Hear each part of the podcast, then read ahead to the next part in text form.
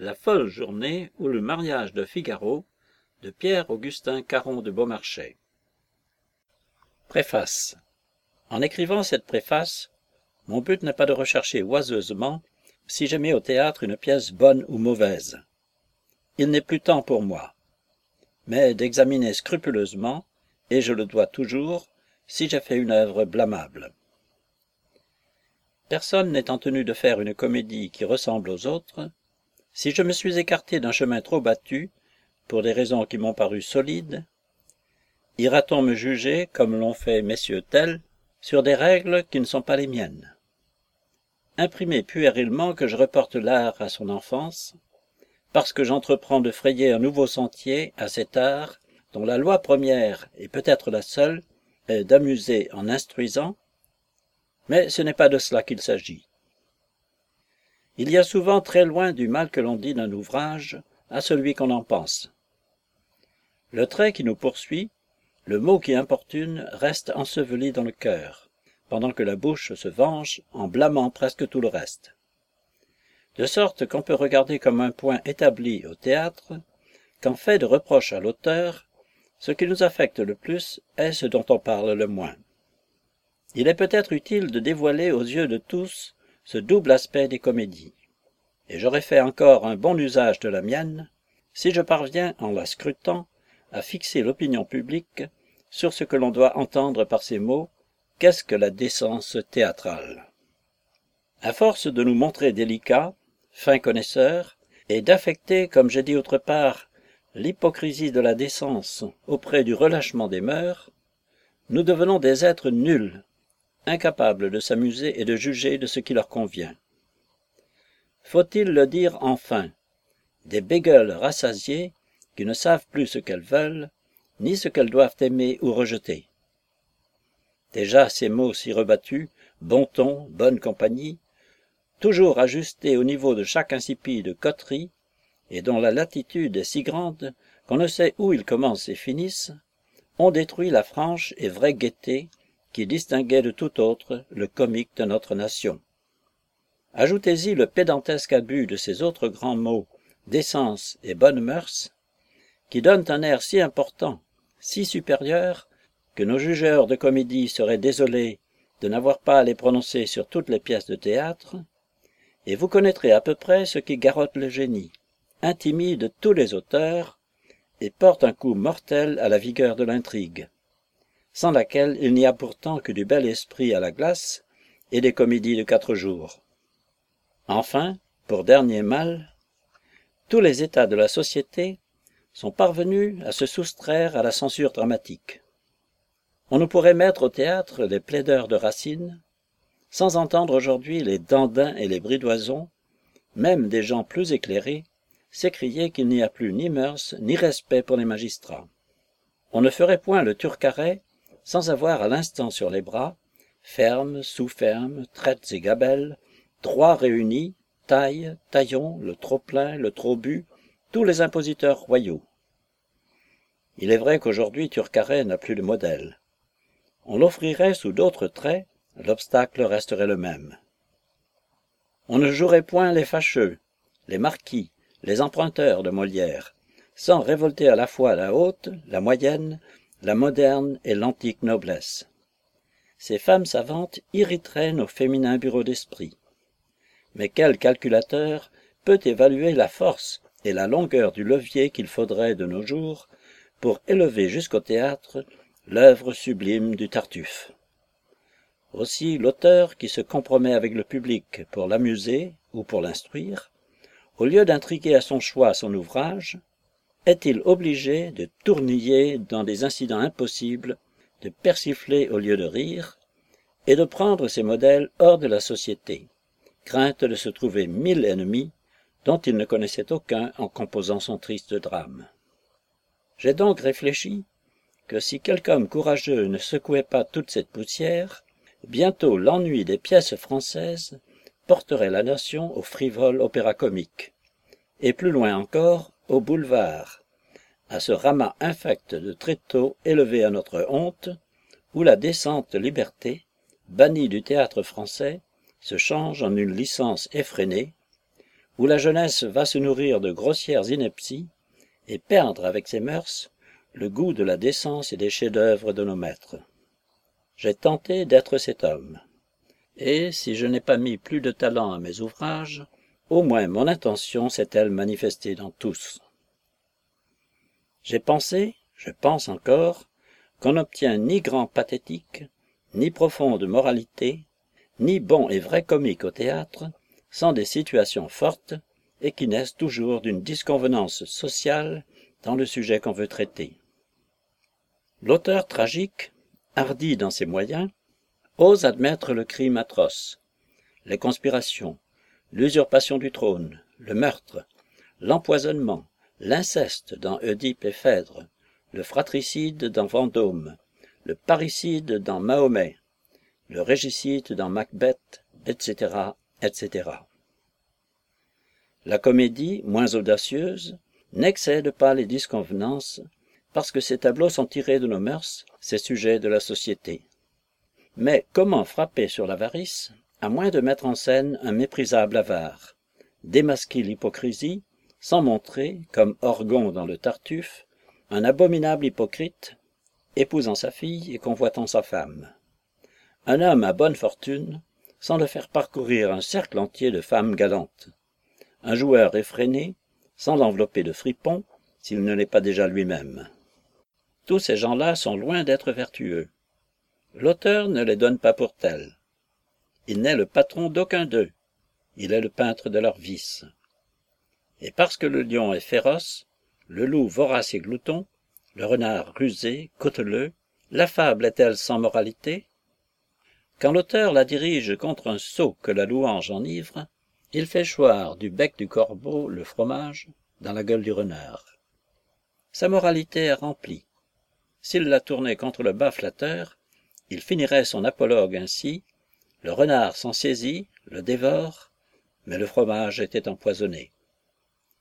La fable est une comédie légère, et toute comédie n'est qu'un long apologue.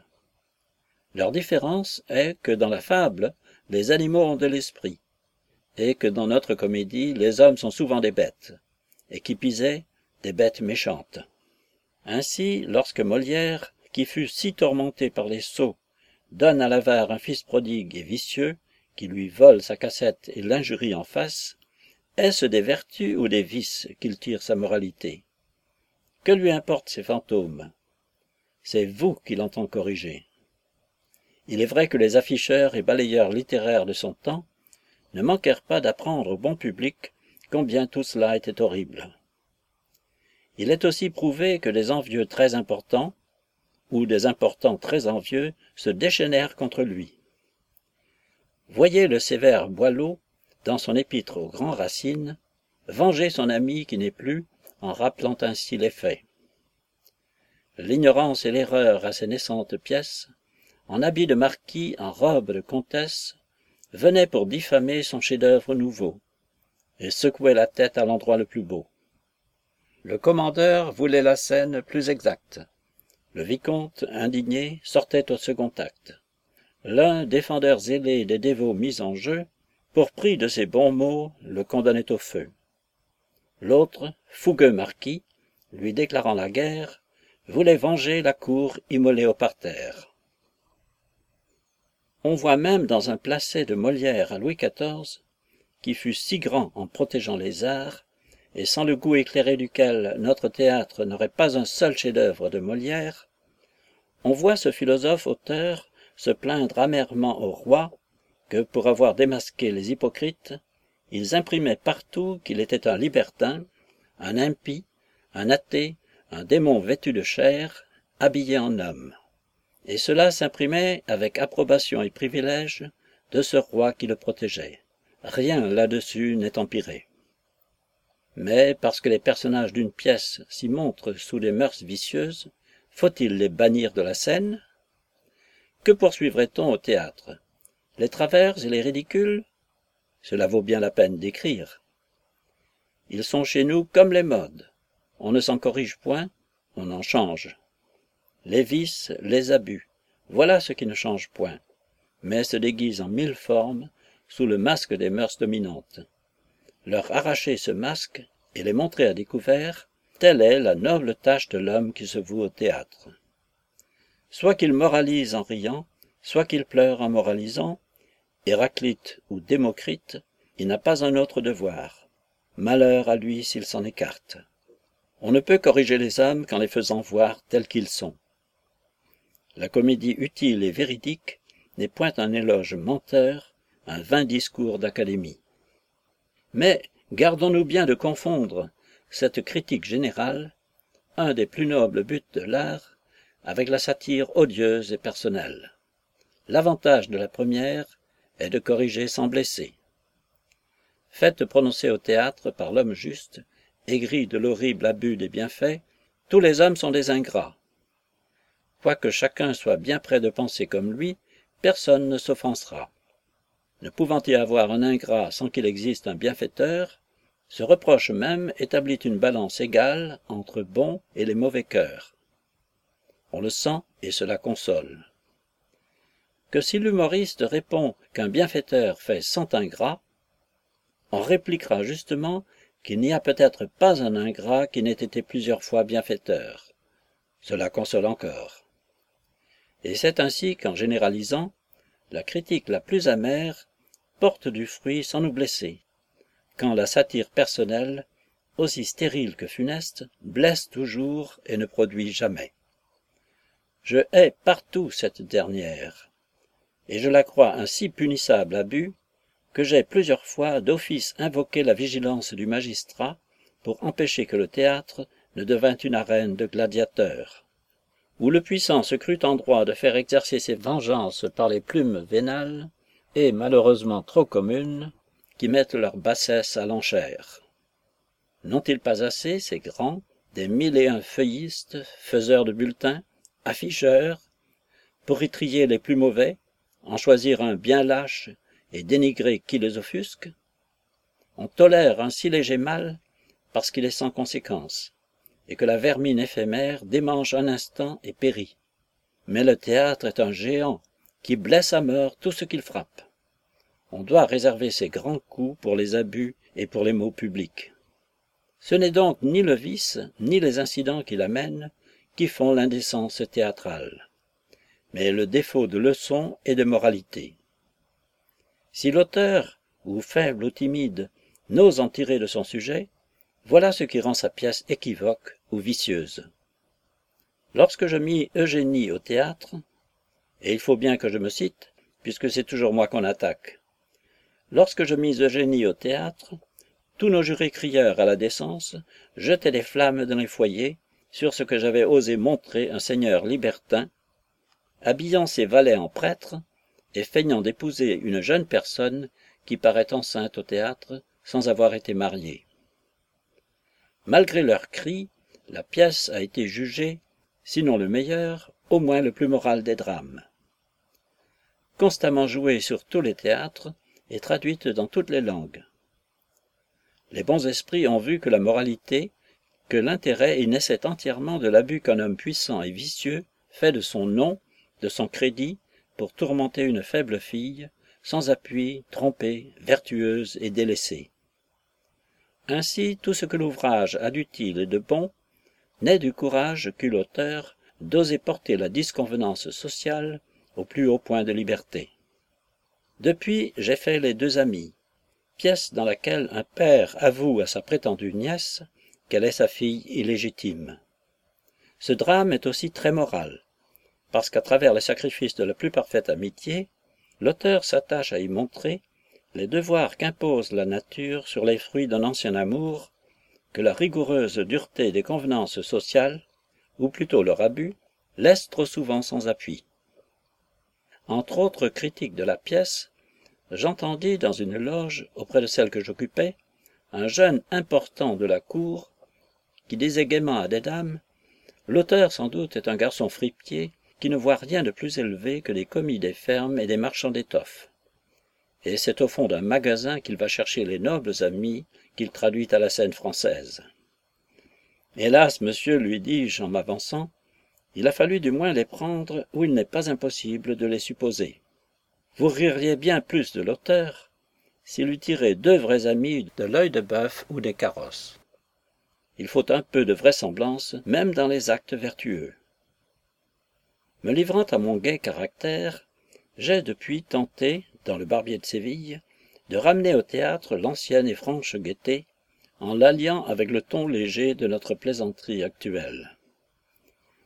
Mais comme cela même était une espèce de nouveauté, la pièce fut vivement poursuivie.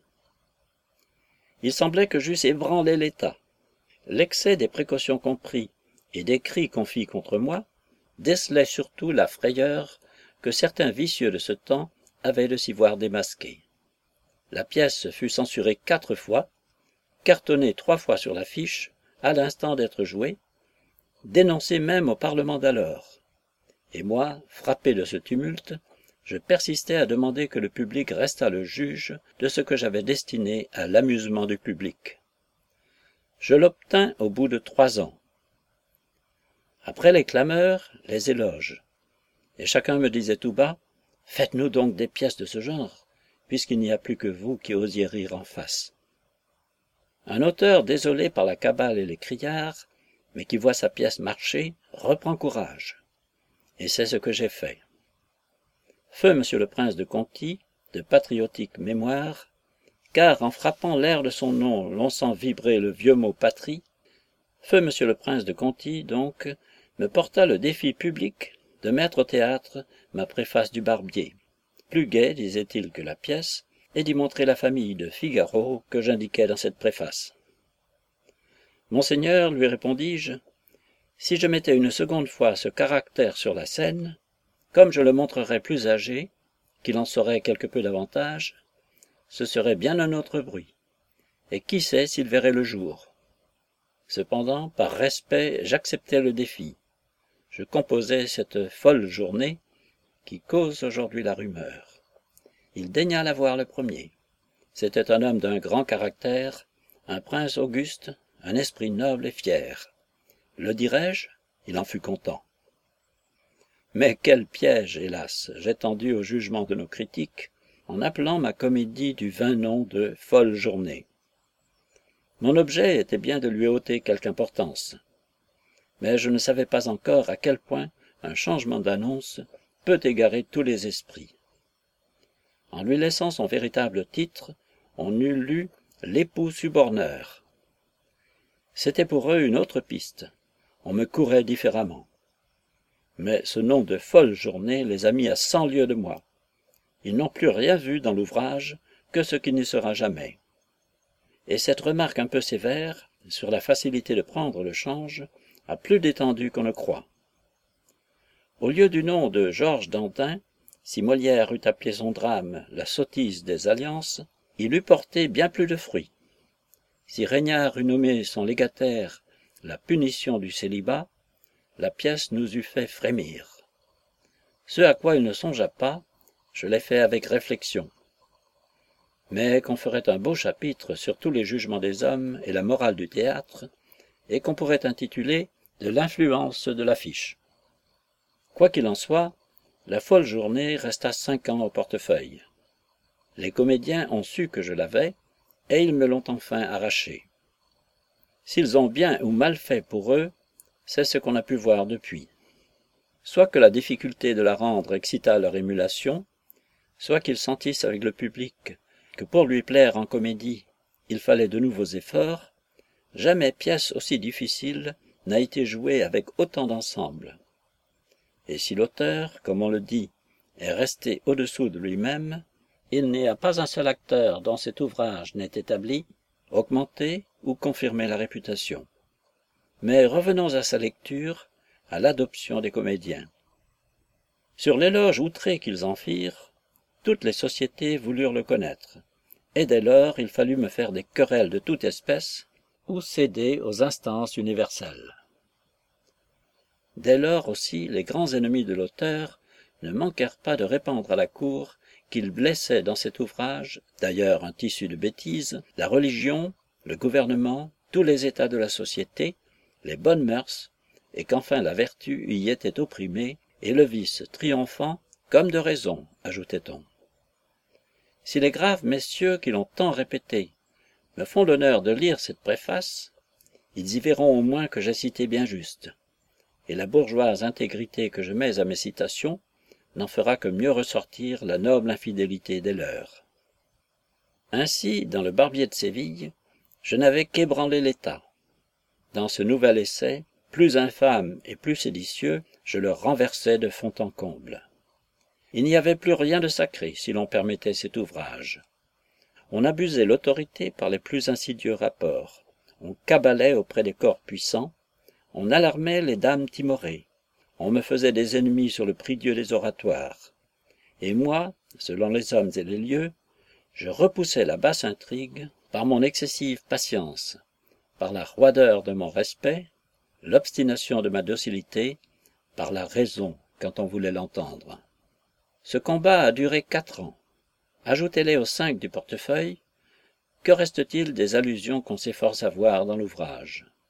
Hélas, quand il fut composé, tout ce qui fleurit aujourd'hui n'avait pas même encore germé. C'était un autre univers. Pendant ces quatre ans de débat, je ne demandais qu'un censeur. On m'en accorda cinq ou six. Que virent-ils dans l'ouvrage, objet d'un tel déchaînement? La plus badine des intrigues. Un grand seigneur espagnol, amoureux d'une jeune fille qu'il veut séduire, et les efforts que cette fiancée, celui qu'elle doit épouser, et la femme du seigneur réunissent pour faire échouer dans son dessein un maître absolu que son rang, sa fortune et sa prodigalité rendent tout-puissant pour l'accomplir. Voilà tout, rien de plus. La pièce est sous vos yeux. D'où naissaient donc ces cris perçants? De ce qu'au lieu de poursuivre un seul caractère vicieux, comme le joueur, l'ambitieux, l'avare ou l'hypocrite, ceux qui ne lui eût mis sur les bras qu'une seule classe d'ennemis, l'auteur a profité d'une composition légère, ou plutôt a formé son plan de façon à y faire entrer la critique d'une foule d'abus qui désolent la société. Et comme ce n'est pas là ce qui gâte un ouvrage aux yeux du censeur éclairé, tous, en l'approuvant, l'ont réclamé pour le théâtre. Il a donc fallu les souffrir. Alors les grands du monde ont vu jouer avec scandale cette pièce où l'on peint un insolent valet disputant sans pudeur son épouse à son maître, M. Gudin. Oh que j'ai de regrets de n'avoir pas fait de ce sujet moral une tragédie bien sanguinaire. Mettant un poignard à la main de l'époux outragé, que je n'aurais pas nommé Figaro, dans sa jalouse fureur, je lui aurais fait noblement poignarder le puissant vicieux. Et comme il aurait vengé son honneur dans des vers carrés, bien ronflants, et que mon jaloux, tout au moins général d'armée, aurait eu pour rival quelque tyran bien horrible et régnant au plus mal sur un peuple désolé. Tout cela, très loin de nos mœurs, n'aurait, je crois, blessé personne. On eût crié Bravo, ouvrage bien moral. Nous étions sauvés, moi et mon Figaro sauvage. Mais, ne voulant qu'amuser nos Français et non faire ruisseler les larmes de leurs épouses, de mon coupable amant j'ai fait un jeune seigneur de ce temps-là, prodigue, assez galant, même un peu libertin, à peu près comme les autres seigneurs de ce temps-là. Mais qu'oserait-on dire au théâtre d'un seigneur, sans les offenser tous, sinon de lui reprocher son trop de galanterie? N'est-ce pas là le défaut le moins contesté par eux-mêmes? J'en vois beaucoup d'ici rougir modestement, et c'est un noble effort en convenant que j'ai raison. Voulant donc faire le mien coupable, j'ai eu le respect généreux de ne lui prêter aucun des vices du peuple, direz-vous que je ne le pouvais pas, que c'eût été blesser toutes les vraisemblances? Concluez donc en faveur de ma pièce, puisqu'enfin je ne l'ai pas fait.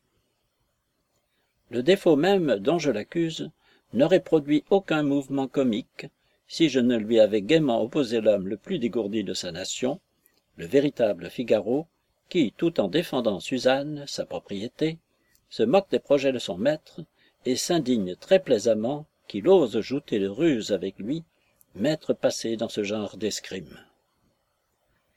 Ainsi, d'une lutte assez vive entre l'abus de la puissance, l'oubli des principes, la prodigalité, l'occasion, tout ce que la séduction a de plus entraînant, et le feu, l'esprit, les ressources que l'infériorité piquée au jeu peut opposer à cette attaque, il naît dans ma pièce un jeu plaisant d'intrigue, où l'époux suborneur, contrarié, lassé, harassé, toujours arrêté dans ses vues, est obligé trois fois dans cette journée de tomber aux pieds de sa femme, qui, bonne, indulgente et sensible, finit par lui pardonner.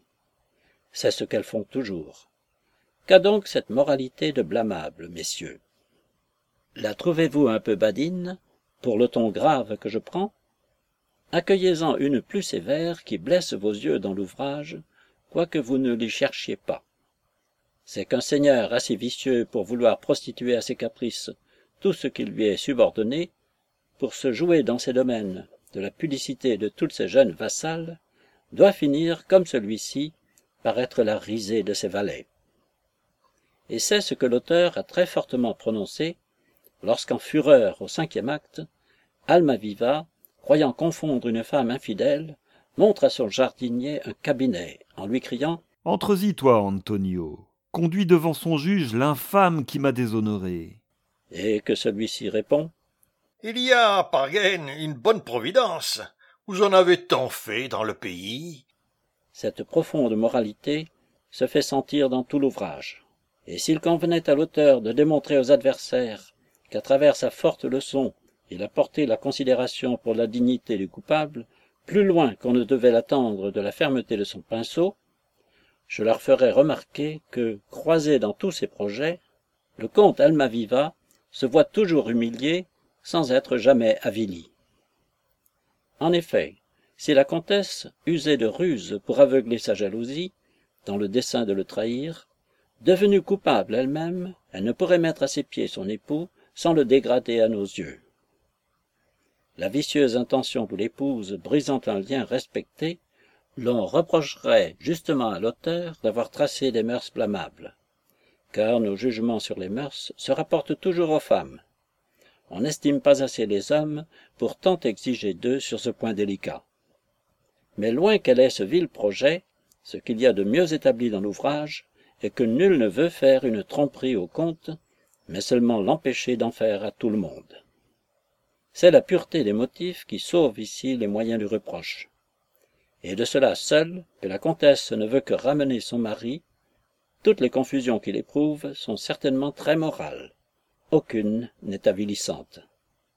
Pour que cette vérité vous frappe davantage, l'auteur oppose à ce mari peu délicat la plus vertueuse des femmes par goût et par principe. Abandonné d'un époux trop aimé, quand l'expose-t-on à vos regards? Dans le moment critique où sa bienveillance pour un aimable enfant, son filleul, peut devenir un goût dangereux si elle permet au ressentiment qui l'appuie de prendre trop d'empire sur elle.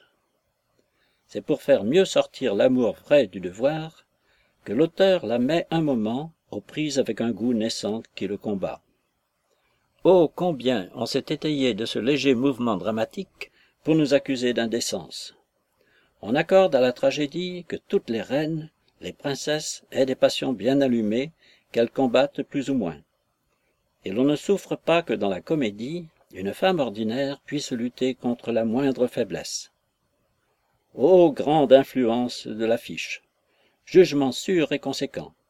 Avec la différence du genre, on blâme ici ce qu'on approuvait là. Et cependant, en ces deux cas, c'est toujours le même principe, point de vertu sans sacrifice. J'ose en appeler à vous, jeunes infortunés, que votre malheur attache à des almaviva. Distingueriez-vous toujours votre vertu de vos chagrins, si quelque intérêt important, tendant trop à les dissiper, ne vous avertissait enfin qu'il est temps de combattre pour elle.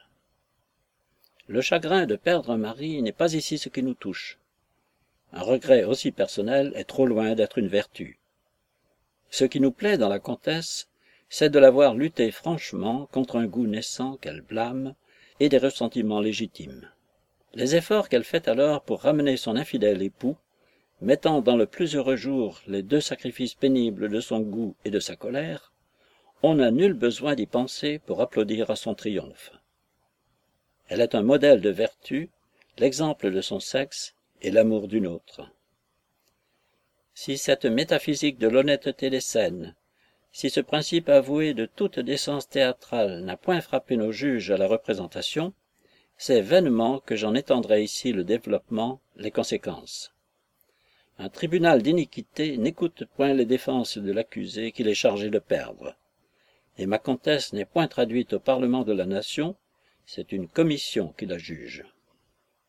On a vu la légère esquisse de son aimable caractère dans la charmante pièce d'Heureusement.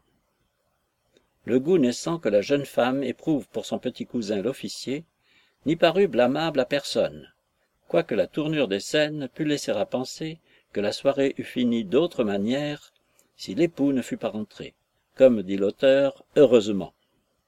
Heureusement aussi l'on n'avait pas le projet de calomnier cet auteur. Chacun se livra de bonne foi à ce doux intérêt qu'inspire une jeune femme honnête et sensible, qui réprime ses premiers goûts. Et notez que dans cette pièce, l'époux ne paraît qu'un peu sot. Dans la mienne, il est infidèle. Ma comtesse a plus de mérite. Aussi, dans l'ouvrage que je défends, le plus véritable intérêt se porte-t-il sur la comtesse. Le reste est dans le même esprit. Pourquoi Suzanne, la camariste, spirituelle, adroite et rieuse, a-t-elle aussi le droit de nous intéresser? C'est qu'attaquée par un séducteur puissant, avec plus d'avantages qu'il n'en faudrait pour vaincre une fille de son état, elle n'hésite pas à confier les intentions du comte aux deux personnes les plus intéressées à bien surveiller sa conduite, sa maîtresse et son fiancé. C'est que dans tout son rôle, presque le plus long de la pièce, il n'y a pas une phrase, un mot qui ne respire la sagesse et l'attachement à ses devoirs. La seule ruse qu'elle se permette est en faveur de sa maîtresse, à qui son dévouement est cher et dont tous les vœux sont honnêtes. Pourquoi, dans ses libertés sur son maître, Figaro m'amuse-t-il au lieu de m'indigner? C'est que, l'opposé des valets, il n'est pas, et vous le savez, le malhonnête homme de la pièce. En le voyant forcé par son état de repousser l'insulte avec adresse, on lui pardonne tout, dès qu'on sait qu'il ne ruse avec son seigneur que pour garantir ce qu'il aime et sauver sa propriété. Donc, hors le comte et ses agents, chacun fait dans la pièce à peu près ce qu'il doit. Si vous les croyez malhonnêtes, parce qu'ils disent du mal les uns des autres, c'est une règle très fautive. Voyez nos honnêtes gens du siècle, on passe la vie à ne faire autre chose. Il est même tellement reçu de déchirer sans pitié les absents, que moi, qui les défends toujours, j'entends murmurer très souvent Quel diable d'homme! Et qu'il est contrariant. Il dit du bien de tout le monde. Est-ce mon page, enfin, qui vous scandalise? Et l'immoralité qu'on reproche au fond de l'ouvrage serait-elle dans l'accessoire? Ô censeurs délicats, beaux esprits sans fatigue, inquisiteurs pour la morale, qui condamnait en un clin d'œil les réflexions de cinq années, soyez juste une fois, sans tirer à conséquence. Un enfant de treize ans, au premier battement du cœur, cherchant tout, sans rien démêler, idolâtre, ainsi qu'on l'est à cet âge heureux, d'un objet céleste pour lui, dont le hasard fit sa marraine, est-il un sujet de scandale? Aimé de tout le monde au château, vif, espiègle et brûlant, comme tous les enfants spirituels, par son agitation extrême, il dérange dix fois, sans le vouloir, les coupables projets du comte. Jeune adepte de la nature, tout ce qu'il voit a droit de l'agiter. Peut-être il n'est plus un enfant, mais il n'est pas encore un homme. Et c'est le moment que j'ai choisi pour qu'il obtînt de l'intérêt, sans forcer personne à rougir. Ce qu'il éprouve innocemment, il l'inspire partout de même. Direz-vous qu'on l'aime d'amour? Censeur ce n'est pas là le mot. Vous êtes trop éclairé pour ignorer que l'amour, même le plus pur, a un motif intéressé. On ne l'aime donc pas encore, on sent qu'un jour on l'aimera. Et c'est ce que l'auteur a mis avec gaieté dans la bouche de Suzanne, quand elle dit à cet enfant Oh, dans trois ou quatre ans, je prédis que vous ferez le plus grand petit vaurien. Pour lui imprimer plus fortement le caractère de l'enfance, nous le faisons exprès tutoyer par Figaro. Supposez-lui deux ans de plus, quel valet dans le château prendrait ses libertés? Voyez-le à la fin de son rôle. À peine a-t-il un habit d'officier qu'il porte la main à l'épée aux premières railleries du comte sur le quiproquo d'un soufflet. Il sera fier, notre étourdi, mais c'est un enfant, rien de plus. N'ai-je pas vu nos dames dans les loges aimer mon page à la folie? Que lui voulait-elle? Hélas, rien. C'était de l'intérêt aussi, mais comme celui de la comtesse, un pur et naïf intérêt, un intérêt sans intérêt. Mais est-ce la personne du page ou la conscience du Seigneur qui fait le tourment du dernier, toutes les fois que l'auteur les condamne à se rencontrer dans la pièce? Fixez ce léger aperçu, il peut vous mettre sur la voie. Ou plutôt apprenez de lui que cet enfant n'est amené que pour ajouter à la moralité de l'ouvrage, en vous montrant que l'homme le plus absolu chez lui, dès qu'il suit un projet coupable, peut être mis au désespoir par l'être le moins important, par celui qui redoute le plus de se rencontrer sur sa route. Quand mon page aura dix-huit ans, avec le caractère vif et bouillant que je lui ai donné, je serai coupable à mon tour si je le montre sur la scène.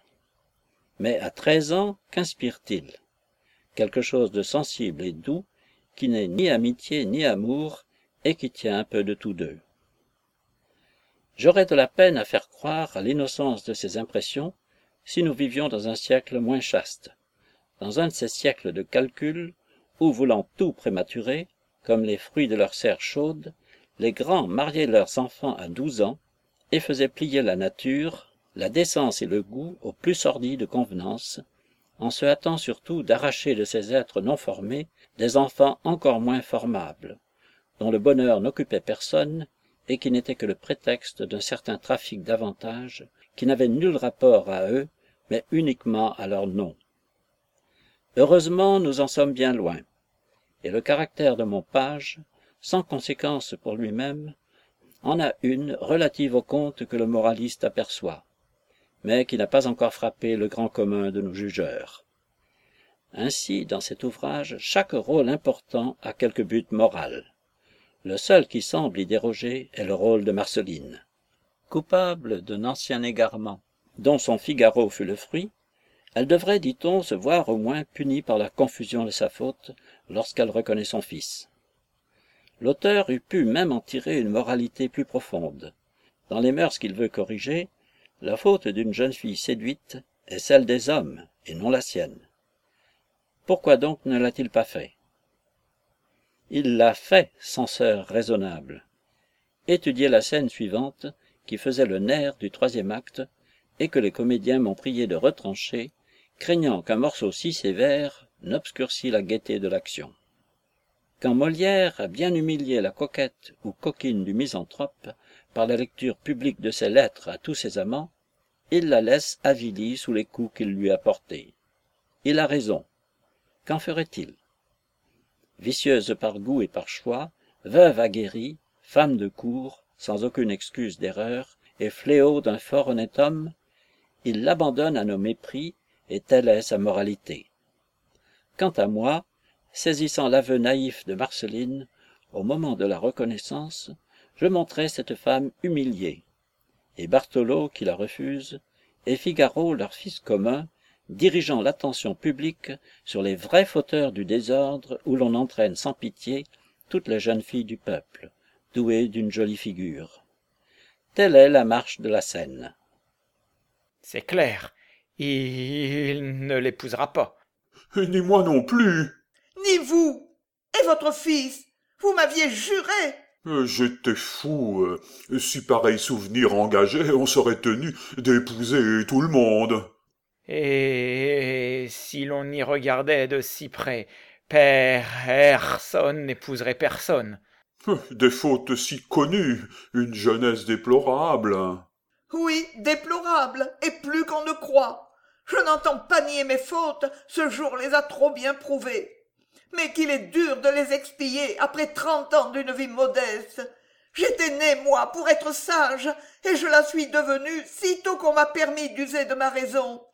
Mais dans l'âge des illusions, de l'inexpérience et des besoins, où les séducteurs nous assiègent pendant que la misère nous poignarde, que peut opposer une enfant à tant d'ennemis rassemblés?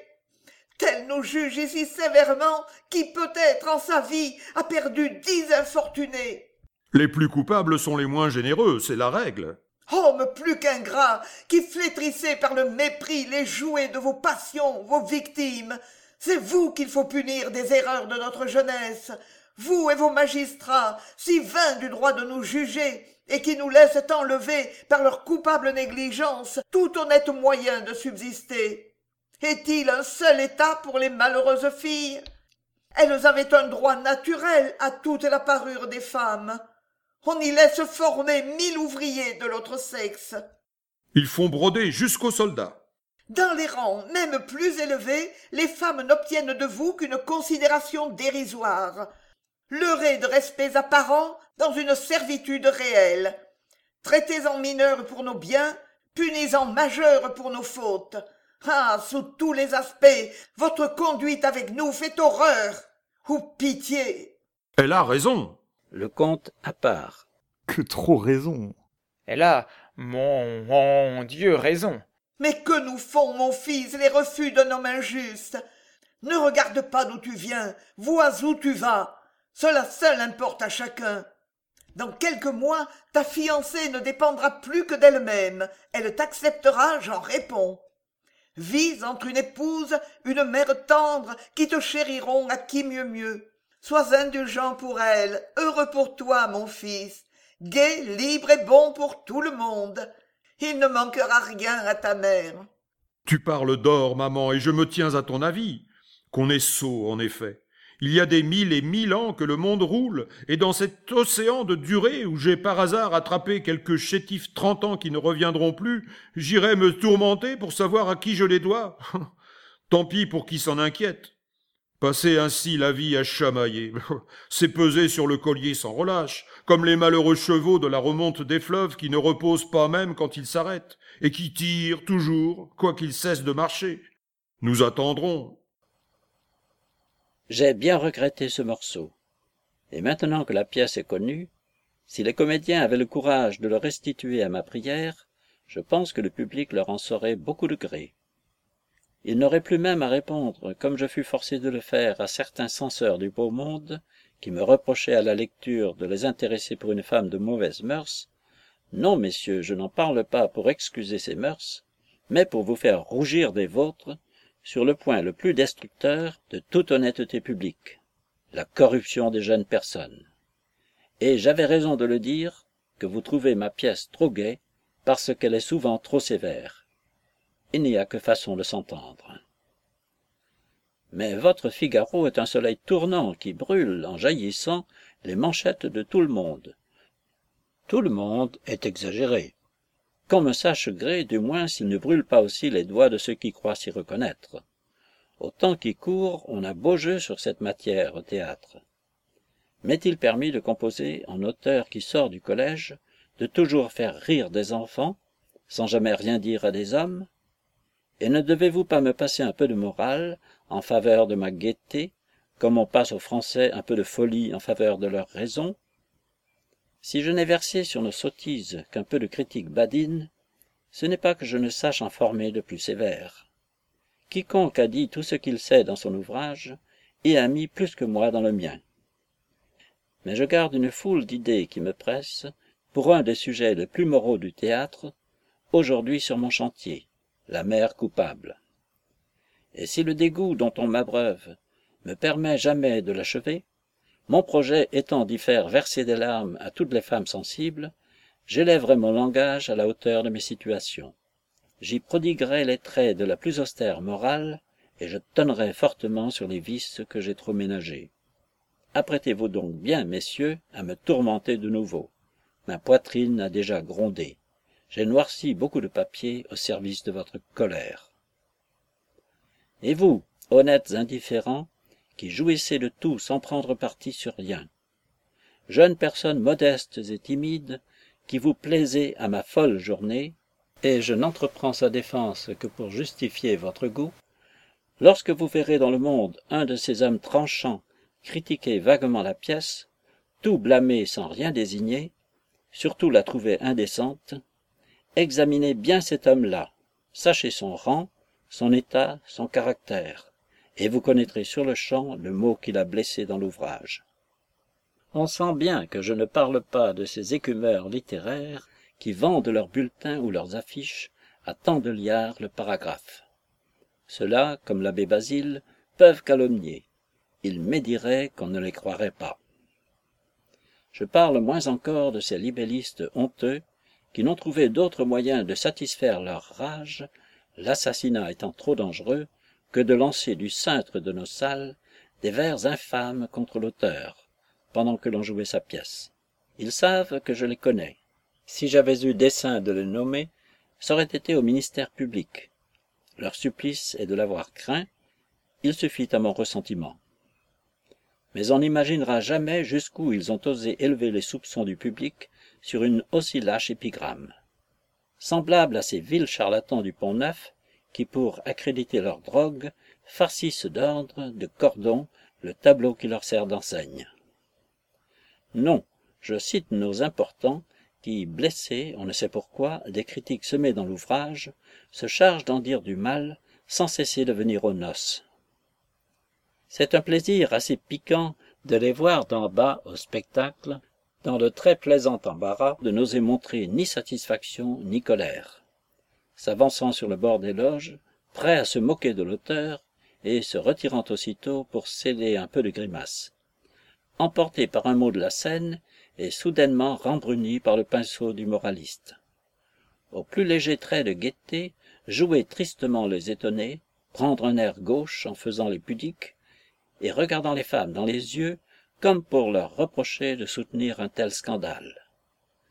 Puis, aux grands applaudissements, lancer sur le public un regard méprisant dont il est écrasé, toujours prêt à lui dire, comme ce courtisan dont parle Molière, lequel, outré du succès de l'école des femmes, criait des balcons au public Ris donc, public, ris donc. En vérité, c'est un plaisir, et j'en ai joui bien des fois. Celui-là m'en rappelle un autre. Le premier jour de la folle journée, on s'échauffait dans le foyer, même d'honnêtes plébéiens, sur ce qu'il nommait spirituellement mon audace. Un petit vieillard sec et brusque, impatienté de tous ses cris, frappe le plancher de sa canne, et dit en s'en allant Nos Français sont comme les enfants qui braillent quand on les héberne. Il avait du sens, ce vieillard. Peut-être on pouvait mieux parler, mais pour mieux penser, j'en défie. Avec cette intention de tout blâmer, on conçoit que les traits les plus sensés ont été pris en mauvaise part. N'ai-je pas entendu vingt fois un murmure descendre des loges à cette réponse de Figaro? Le comte. Une réputation détestable. Et si je vaux mieux qu'elle Y a-t-il beaucoup de seigneurs qui puissent en dire autant? Je dis, moi, qu'il n'y en a point, qu'il ne saurait y en avoir, à moins d'une exception bien rare. Un homme obscur ou peu connu peut valoir mieux que sa réputation, qui n'est que l'opinion d'autrui. Mais de même qu'un sot en place en paraît une fois plus sot parce qu'il ne peut plus rien cacher, de même un grand seigneur, l'homme élevé en dignité, que la fortune et sa naissance ont placé sur le grand théâtre, et qui, en entrant dans le monde, eut toutes les préventions pour lui, vaut presque toujours moins que sa réputation s'il parvient à la rendre mauvaise. Une assertion si simple, et si loin du sarcasme, devait-elle exciter le murmure. Si son application paraît fâcheuse aux grands peu soigneux de leur gloire, en quel sens fait-elle épigramme sur ceux qui méritent nos respects? Et quelle maxime plus juste au théâtre peut servir de frein aux puissants et tenir lieu de leçon à ceux qui n'en reçoivent point d'autres? Non qu'il faille oublier, a dit un écrivain sévère, et je me plais à le citer parce que je suis de son avis, non qu'il faille oublier, dit-il, ce qu'on doit aux rangs élevés. Il est juste, au contraire, que l'avantage de la naissance soit le moins contesté de tous, parce que ce bienfait gratuit de l'hérédité, relatif aux exploits, vertus ou qualités des aïeux de qui le reçut, ne peut aucunement blesser l'amour-propre de ceux auxquels il fut refusé. Parce que, dans une monarchie, si l'on notait les rangs intermédiaires, il y aurait trop loin du monarque au sujet. Bientôt on n'y verrait qu'un despote et des esclaves. Le maintien d'une échelle graduée du laboureur au potentat intéresse également les âmes de tous les rangs, et peut-être est le plus ferme appui de la constitution monarchique. Mais quel auteur parlait ainsi, qui faisait cette profession de foi sur la noblesse, dont on me suppose si loin? C'était Pierre-Augustin Caron de Beaumarchais, plaidant par écrit au Parlement d'Aix en 1778 une grande et sévère question qui décida bientôt de l'honneur d'un noble et du sien. Dans l'ouvrage que je défends, on n'attaque point les États, mais les abus de chaque État. Les gens seuls qui s'en rendent coupables ont intérêt à le trouver mauvais. Voilà les rumeurs expliquées. Mais quoi donc? Les abus sont-ils devenus si sacrés qu'on n'en puisse attaquer aucun sans lui trouver vingt défendeurs? Un avocat célèbre, un magistrat respectable, iront-ils donc s'approprier le plaidoyer d'un Bartholo, le jugement d'un Bridoison? Ce mot de Figaro sur l'indigne abus des plaidoiries de nos jours C'est dégrader le plus noble institut. a bien montré le cas que je fais du noble métier d'avocat. Et mon respect pour la magistrature ne sera pas plus suspecté quand on saura dans quelle école j'en ai recherché la leçon, quand on lira le morceau suivant, aussi tiré d'un moraliste, lequel, parlant des magistrats, s'exprime en ces termes formels. Quel homme aisé voudrait, pour le plus modique honoraire, faire le métier cruel de se lever à quatre heures, pour aller au palais tous les jours s'occuper sous des formes prescrites, d'intérêts qui ne sont jamais les siens, d'éprouver sans cesse l'ennui de l'importunité, le dégoût des sollicitations, le bavardage des plaideurs, la monotonie des audiences, la fatigue des délibérations, et la contention d'esprit nécessaire au prononcé des arrêts, s'il ne se croyait payé de cette vie laborieuse et pénible par l'estime et la considération publique. Et cette estime est-elle autre chose qu'un jugement, qui n'est même aussi flatteur pour les bons magistrats, qu'en raison de sa rigueur excessive contre les mauvais? Mais quel écrivain m'instruisait ainsi par ses leçons? Vous allez croire encore que c'est Pierre Augustin. Vous l'avez dit, c'est lui, en 1773, dans son quatrième mémoire, en défendant jusqu'à la mort sa triste existence attaquée par un soi-disant magistrat. Je respecte donc hautement ce que chacun doit honorer, et je blâme ce qui peut nuire. Mais dans cette folle journée, au lieu de saper les abus, vous vous donnez des libertés très répréhensibles au théâtre. Votre monologue, surtout, contient sur les gens disgraciés des traits qui passent la licence. Et croyez-vous, messieurs, que j'eusse un talisman pour tromper, séduire, enchaîner la censure et l'autorité, quand je leur soumis mon ouvrage? Que je n'ai pas dû justifier ce que j'avais osé écrire? Que fais-je dire à Figaro, parlant à l'homme déplacé? Que les sottises imprimées n'ont d'importance qu'au lieu où l'on en gêne le cours. Est-ce donc là une vérité d'une conséquence dangereuse? Au lieu de ces inquisitions puériles et fatigantes, et qui seules donnent de l'importance à ce qui n'en aurait jamais, si, comme en Angleterre, on était assez sage ici pour traiter les sottises avec ce mépris qui les tue, loin de sortir du vil fumier qui les enfante, elles y pourriraient en germant, et ne se propageraient point. Ce qui multiplie les libelles est la faiblesse de les craindre. Ce qui fait vendre les sottises est la sottise de les défendre. Et comment conclut Figaro? Que sans la liberté de blâmer, il n'est point d'éloge flatteur, et qu'il n'y a que les petits hommes qui redoutent les petits écrits. Sont cela des hardiesses coupables, ou bien des aiguillons de gloire, des moralités insidieuses, ou des maximes réfléchies, aussi justes qu'encourageantes? Supposez-les le fruit des souvenirs. Lorsque, satisfait du présent, l'auteur veille pour l'avenir dans la critique du passé, qui peut avoir droit de s'en plaindre? Et si, ne désignant ni temps, ni lieu, ni personne, il ouvre la voie, au théâtre, à des réformes désirables, n'est-ce pas aller à son but? La folle journée explique donc comment, dans un temps prospère, sous un roi juste et des ministres modérés, l'écrivain peut tonner sur les oppresseurs sans craindre de blesser personne. C'est pendant le règne d'un bon prince qu'on écrit sans danger l'histoire des méchants rois. Et plus le gouvernement est sage, est éclairé, moins la liberté de dire est en presse. Chacun y faisant son devoir, on n'y craint pas les allusions. Nul homme en place ne redoutant ce qu'il est forcé d'estimer. On n'affecte point alors d'opprimer chez nous cette même littérature qui fait notre gloire au dehors, et nous y donne une sorte de primauté que nous ne pouvons tirer d'ailleurs. En effet, à quel titre y prétendrions-nous? Chaque peuple tient à son culte et chérit son gouvernement. nous ne sommes pas restés plus braves que ceux qui nous ont battus à leur tour. Nos mœurs plus douces, mais non meilleures, n'ont rien qui nous élève au-dessus d'eux. Notre littérature seule, estimée de toutes les nations, étend l'empire de la langue française et nous obtient de l'Europe entière une prédilection avouée qui justifie en l'honorant la protection que le gouvernement lui accorde.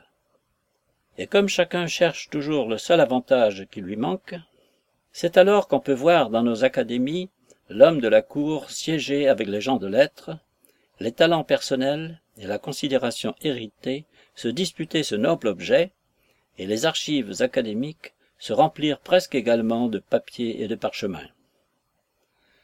Revenons à la folle journée. Un monsieur de beaucoup d'esprit, mais qui l'économise un peu trop, me disait un soir au spectacle Expliquez-moi donc, je vous prie, pourquoi dans votre pièce on trouve autant de phrases négligées qui ne sont pas de votre style? De mon style, monsieur. Si par malheur j'en avais un, je m'efforcerais de l'oublier quand je fais une comédie. Ne connaissant rien d'insipide au théâtre comme ces fades camailleux où tout est bleu, où tout est rose, où tout est l'auteur, quel qu'il soit. Lorsque mon sujet me saisit, j'évoque tous mes personnages et les mets en situation. Songe à toi, Figaro, ton maître va te deviner. Sauvez-vous vite, chérubin, c'est le comte que vous touchez. Ah, comtesse, quelle imprudence avec un époux si violent. Ce qu'ils diront, je n'en sais rien. C'est ce qu'ils feront qui m'occupe. Puis, quand ils sont bien animés, j'écris sous leur dictée rapide, sûr qu'ils ne me tromperont pas, que je reconnaîtrai Basile, lequel n'a pas l'esprit de Figaro, qui n'a pas le ton noble du comte, qui n'a pas la sensibilité de la comtesse, qui n'a pas la gaieté de Suzanne, qui n'a pas l'espièglerie du page, et surtout aucun d'eux la sublimité de Bridoison. Chacun y parle son langage, et que le Dieu du naturel les préserve d'en parler d'autres. Ne nous attachons donc qu'à l'examen de leurs idées, et non à rechercher si j'ai dû leur prêter mon style. Quelques malveillants ont voulu jeter de la défaveur sur cette phrase de Figaro, Sommes-nous des soldats qui tuent et se font tuer pour des intérêts qu'ils ignorent? Je veux savoir, moi, pourquoi je me fâche. À travers le nuage d'une conception indigeste, ils ont feint d'apercevoir que je répands une lumière décourageante sur l'état pénible du soldat. Et il y a des choses qu'il ne faut jamais dire. Voilà dans toute sa force l'argument de la méchanceté. Reste à en prouver la bêtise. Si, comparant la dureté du service à la modicité de la paye, ou discutant tel autre inconvénient de la guerre, et comptant la gloire pour rien, je versais de la défaveur sur ce plus noble des affreux métiers, on me demanderait justement compte d'un mot indiscrètement échappé. Mais du soldat au colonel, au général exclusivement, quel imbécile homme de guerre a jamais eu la prétention qu'il dût pénétrer les secrets du cabinet pour lesquels il fait la campagne? C'est de cela seul qu'il s'agit dans la phrase de Figaro. Que ce fou-là se montre s'il existe. Nous l'enverrons étudier sous le philosophe Babouk, lequel éclaircit désertement ce point de discipline militaire. En raisonnant sur l'usage que l'homme fait de sa liberté dans les occasions difficiles, Figaro pouvait également opposer à sa situation tout État qui exige une obéissance implicite. Et le cénobite zélé, dont le devoir est de tout croire, sans jamais rien examiner, comme le guerrier valeureux dont la gloire est de tout affronter sur des ordres non motivés, de tuer et se faire tuer pour des intérêts qu'il ignore. Le mot de Figaro ne dit donc rien, sinon qu'un homme libre de ses actions doit agir sur d'autres principes que ceux dont le devoir est d'obéir aveuglément. Qu'aurait-ce été, bon Dieu, si j'avais fait usage d'un mot qu'on attribue au grand Condé, et que j'entends louer à outrance, par ces mêmes logiciens qui déraisonnent sur ma phrase.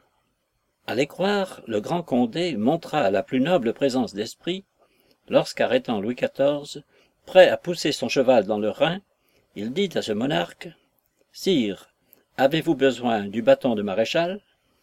Heureusement, on ne prouve nulle part que ce grand homme ait dit cette grande sottise.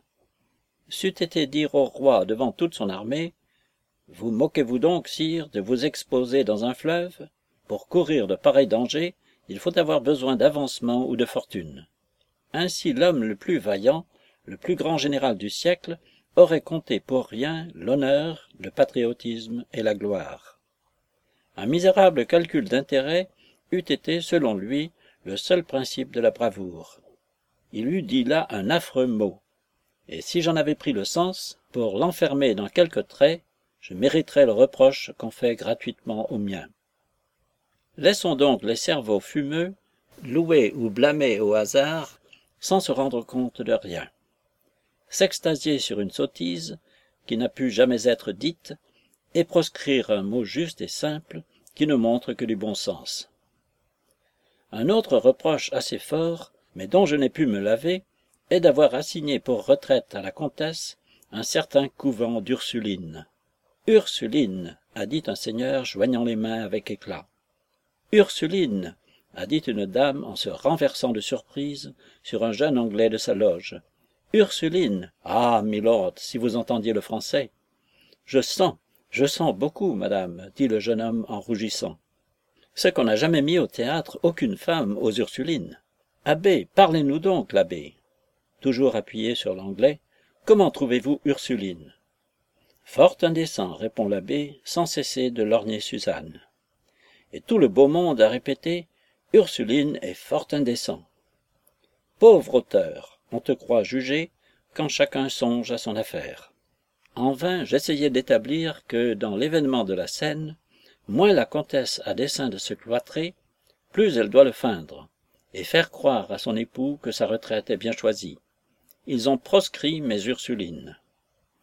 Dans le plus fort de la rumeur, moi, bon homme, j'avais été jusqu'à prier une des actrices, qui font le charme de ma pièce, de demander aux mécontents à quel autre couvent de filles ils estimaient qu'il fût décent que l'on fît entrer la comtesse. À moi, cela m'était égal. Je l'aurais mise où on l'aurait voulu. Aux Augustines, aux Célestines, aux Clairettes, aux Visitandines, même aux petites Cordelières, tant je tiens peu aux Ursulines. Mais on agit si durement. Enfin, le bruit croissant toujours, pour arranger l'affaire avec douceur, j'ai laissé le mot Ursuline à la place où je l'avais mis. Chacun alors, content de soi, de tout l'esprit qu'il avait montré, s'est apaisé sur Ursuline, et l'on a parlé d'autre chose. Je ne suis point, comme l'on voit, l'ennemi de mes ennemis. En disant bien du mal de moi, ils n'en ont point fait à ma pièce. Et s'ils sentaient seulement autant de joie à la déchirer que j'eus de plaisir à la faire, il n'y aurait personne d'affligé. Le malheur est qu'il ne rit point. Et il ne rit point à ma pièce parce qu'on ne rit point à la leur. Je connais plusieurs amateurs qui sont même beaucoup maigris depuis le succès du mariage. Excusons donc l'effet de leur colère. À des moralités d'ensemble et de détail, répandues dans les flots d'une inaltérable gaieté, à un dialogue assez vif dont la facilité nous cache le travail, si l'auteur a joint une intrigue aisément filée, où l'art se dérobe sous l'art, qui se noue et se dénoue sans cesse à travers une foule de situations comiques, de tableaux piquants et variés qui soutiennent sans la fatiguer l'attention du public pendant les trois heures et demie que dure le même spectacle, essai que nul homme de lettres n'avait encore osé tenter, que restait-il à faire à de pauvres méchants que tout cela irrite? Attaquer, poursuivre l'auteur par des injures verbales, manuscrites, imprimées c'est ce qu'on a fait sans relâche. Ils ont même épuisé jusqu'à la calomnie pour tâcher de me perdre dans l'esprit de tout ce qui influe en France sur le repos d'un citoyen. Heureusement que mon ouvrage est sous les yeux de la nation, qui depuis dix grands mois le voit, le juge et l'apprécie. Le laisser jouer tant qu'il fera plaisir est la seule vengeance que je me sois permise. Je n'écris point ceci pour les lecteurs actuels. Le récit d'un mal trop connu touche peu mais dans quatre-vingts ans il portera son fruit. Les auteurs de ce temps-là compareront leur sort au nôtre et nos enfants sauront à quel prix on pouvait amuser leur père. Allons au fait ce n'est pas tout cela qui blesse. Le vrai motif qui se cache et qui dans les replis du cœur produit tous les autres reproches est renfermé dans ce quatrain pourquoi ce figaro qu'on va tant écouter est-il avec fureur déchiré par les sots recevoir, prendre et demander, voilà le secret en trois mots. En effet, Figaro, parlant du métier de courtisan, le définit dans ces termes sévères. Je ne puis le nier, je l'ai dit. Mais reviendrai-je sur ce point? Si c'est un mal, le remède serait pire. Il faudrait poser méthodiquement ce que je n'ai fait qu'indiquer. Revenir à montrer qu'il n'y a point de synonyme en français entre l'homme de la cour, l'homme de cour et le courtisan par métier. Il faudrait répéter comme de la cour, peint seulement un noble état, qu'il s'entend de l'homme de qualité, vivant avec la noblesse et l'éclat que son rang lui impose. Que si cet homme de la cour aime le bien par goût, sans intérêt, si, loin de jamais nuire à personne, il se fait estimer de ses maîtres, aimer de ses égaux et respecter des autres, alors cette acception reçoit un nouveau lustre, et j'en connais plus d'un que je nommerais avec plaisir s'il en était question. Il faudrait montrer comme de cour, en bon français, est moins l'énoncé d'un état que le résumé d'un caractère adroit, liant mais réservé. Pressant la main de tout le monde en glissant chemin à travers, menant finement son intrigue avec l'air de toujours servir, ne se faisant point d'ennemis, mais donnant près d'un fossé, dans l'occasion, de l'épaule au meilleur ami pour assurer sa chute et le remplacer sur la crête. Laissant à part tout préjugé qui pourrait ralentir sa marche, souriant à ce qui lui déplaît et critiquant ce qu'il approuve, selon les hommes qui l'écoutent, dans les liaisons utiles de sa femme ou de sa maîtresse, ne voyant que ce qu'il doit voir, enfin, prenant tout pour le faire court, en véritable homme de cour. La Fontaine. Cette acception n'est pas aussi défavorable que celle du courtisan par métier, et c'est l'homme dont parle Figaro mais quand j'étendrai la définition de ce dernier, quand, parcourant tous les possibles, je le montrerai avec son maintien équivoque, haut et bas à la fois, rampant avec orgueil, ayant toutes les prétentions sans en justifier une, se donnant l'air du protègement pour se faire chef de parti, dénigrant tous les concurrents qui balanceraient son crédit, faisant un métier lucratif de ce qui ne devrait qu'honorer, vendant ses maîtresses à son maître, lui faisant payer ses plaisirs, etc., etc., et quatre pages d'etc., il faudrait toujours revenir au distique de Figaro. Recevoir, prendre et demander, voilà le secret en trois mots. Pour ceci, je n'en connais point. Il y en eut, dit-on, sous Henri III, sous d'autres rois encore, mais c'est l'affaire de l'historien. Et quant à moi, je suis d'avis que les vicieux du siècle en sont comme les saints, qu'il faut cent ans pour les canoniser. Et puisque j'ai promis la critique de ma pièce, il faut enfin que je la donne. En général, son grand défaut est que je ne l'ai point faite en observant le monde, qu'elle ne peint rien de ce qui existe, et ne rappelle jamais l'image de la société où l'on vit, que ses mœurs basses et corrompues n'ont pas même le mérite d'être vraies. Et c'est ce qu'on lisait dernièrement dans un beau discours imprimé composé par un homme de bien, auquel il n'a manqué qu'un peu d'esprit pour être un écrivain médiocre. Mais, médiocre ou non, moi qui ne fis jamais usage de cette allure oblique et torse avec laquelle un sbire, qui n'a pas l'air de vous regarder, vous donne du stylet au flanc, je suis de l'avis de celui-ci.